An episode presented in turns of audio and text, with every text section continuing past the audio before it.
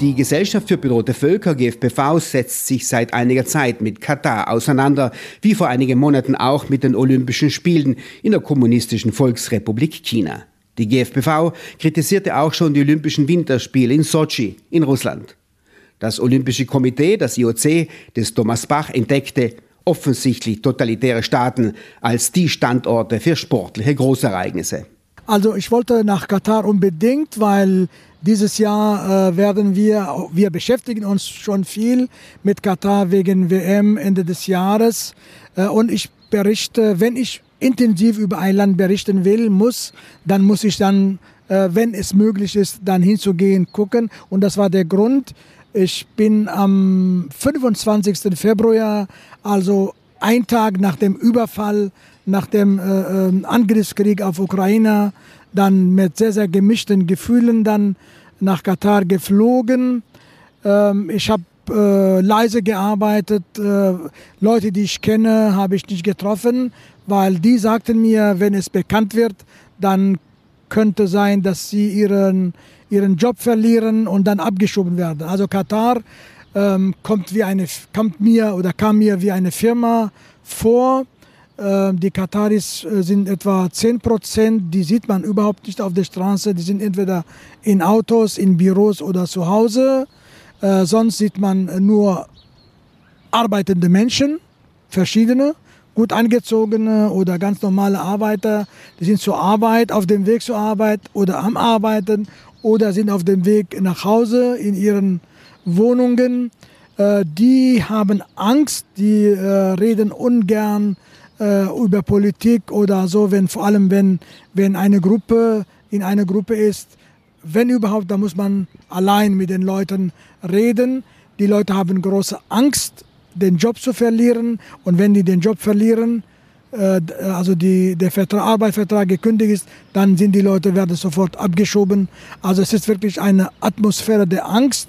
Ich habe die Christen aus äh, Philippinen, die Katholiken dort aufgesucht die Arbeiter, Gastarbeiter, die haben auch eine, einige Kirchen, aber im Untergrund faktisch, der Staat weiß zwar davon, aber die Nachbarn, niemand weiß, dass sich in diesem Gebäude eine Kirche befindet. Man geht ganz normal rein. In der Kirche selbst habe ich viele Bilder gemacht. Das sieht wie, äh, sieht wie eine Kirche aus, aber von außen nicht. Aber eine, äh, äh, von einer Glaubensfreiheit darf man nicht erzählen.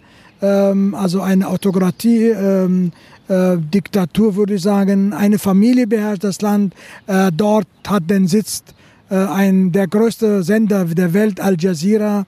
Dieser Sender, TV Al Jazeera, berichtet äh, von der ganzen Welt. Zum Beispiel heute aus Ukraine. Muss, ich muss davor warnen, äh, sich auf Al Jazeera zu beziehen als Quelle. Das sind meine Erfahrungen.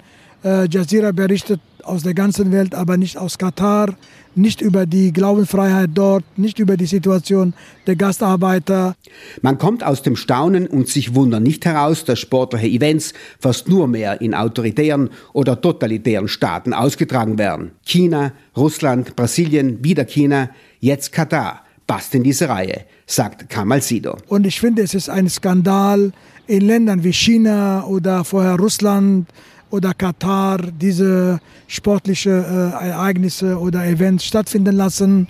Äh, es gibt genug äh, Länder weltweit, äh, wo man dann äh, äh, Sport, Fußball spielen kann, aber nicht in Katar. Katar hat nicht gerade ein besonders gutes Image. Der Ruf von Katar ist schlecht und dieser trifft auch zu. Kamal Sido kann das nur bestätigen. Also dieser schlechte Ruf stimmt und ich ich mache nicht wie die deutschen oder italienischen Journalisten, beantrage ich irgendwie Genehmigung, sondern ich war allein unterwegs mit meinen Sprachkenntnissen und so weiter. Ich habe direkt äh, die Leute äh, sprechen können, äh, Interviews geführt, äh, äh, meine Eindrücke äh, festgehalten. Also dieser schlechte Ruf stimmt und das darf nicht sein.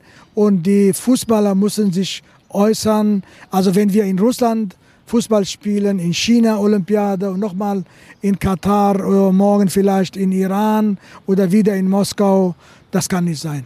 Kamal Sido verweist auf die versklavten Gastarbeiter. Die Kataris sind eine kleine Elite, der große Rest sind arbeitssuchende Menschen aus dem Süden der Welt. Ja, also ich glaube Maximum 10 Prozent, nicht mehr, sind Kataris.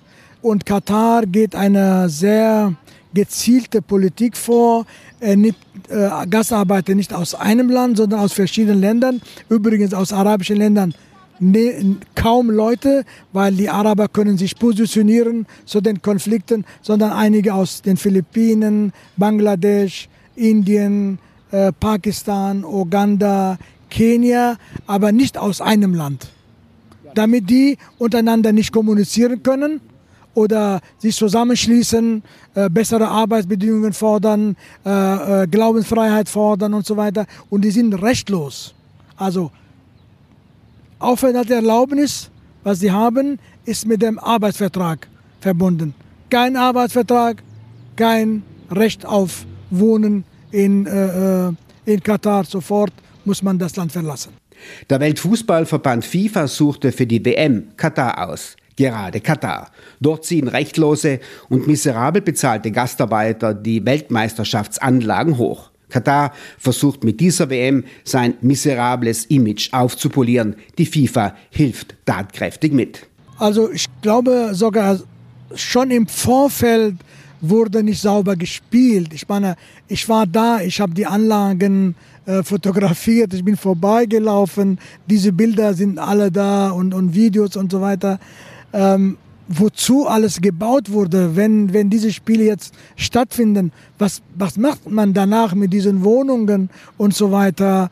Ähm, aber es gibt Infrastruktur in jedem Land. Man, ich glaube, schon damals gab es irgendwie Korruption bei der Vergabe. Von Anfang war, an war äh, äh es ist falsch gelaufen, genau wie bei in Sochi und so weiter. Äh, ist viel Geld wahrscheinlich im Spiel.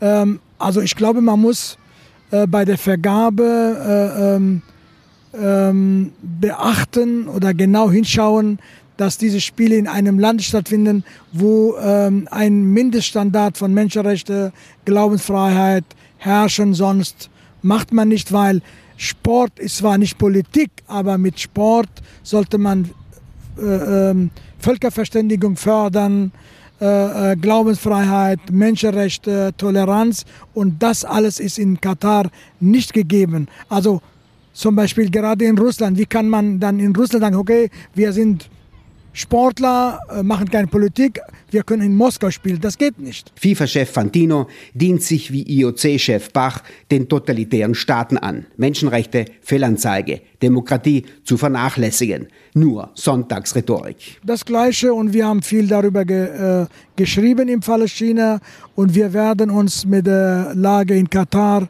bis Ende des Jahres beschäftigen und dann immer mehr Fakten liefern, warum das äh, falsch ist.